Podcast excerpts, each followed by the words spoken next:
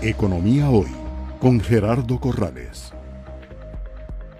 Yo eh, soy generadora de colones, ¿verdad? Recibo mis ingresos en colones y quiero adquirir un crédito en dólares, debería considerar el tiempo en el que voy a adquirir el crédito. Entonces, por ejemplo, un crédito de siete años, ¿cuánto debería, cómo debería hacer este cálculo, tal vez? Bueno, la regla de oro es que yo debería endeudarme en la misma moneda en que recibo mis ingresos. Entonces, esa persona que recibe colones debería endeudarse en colones.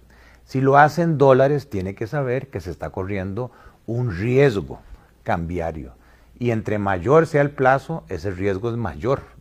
Porque la volatilidad, o sea, la variación del tipo de cambio, entre más largo sea el plazo, más posible es que el tipo de cambio fluctúe. Y como nuestro país es un país importador neto, ¿verdad? Es de esperar que el tipo de cambio se vaya devaluando en el tiempo.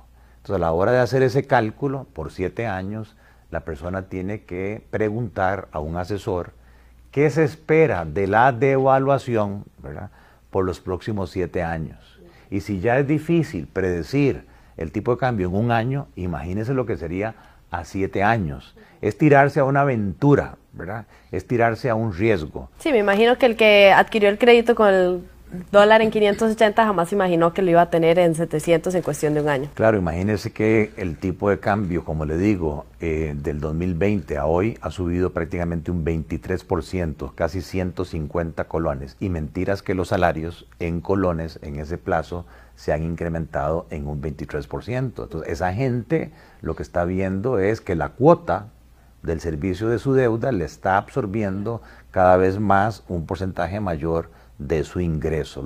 Lo, mejor sería que esa persona hubiese tomado colones y de esa manera dormiría tranquilo. Economía hoy, democratizando la educación financiera.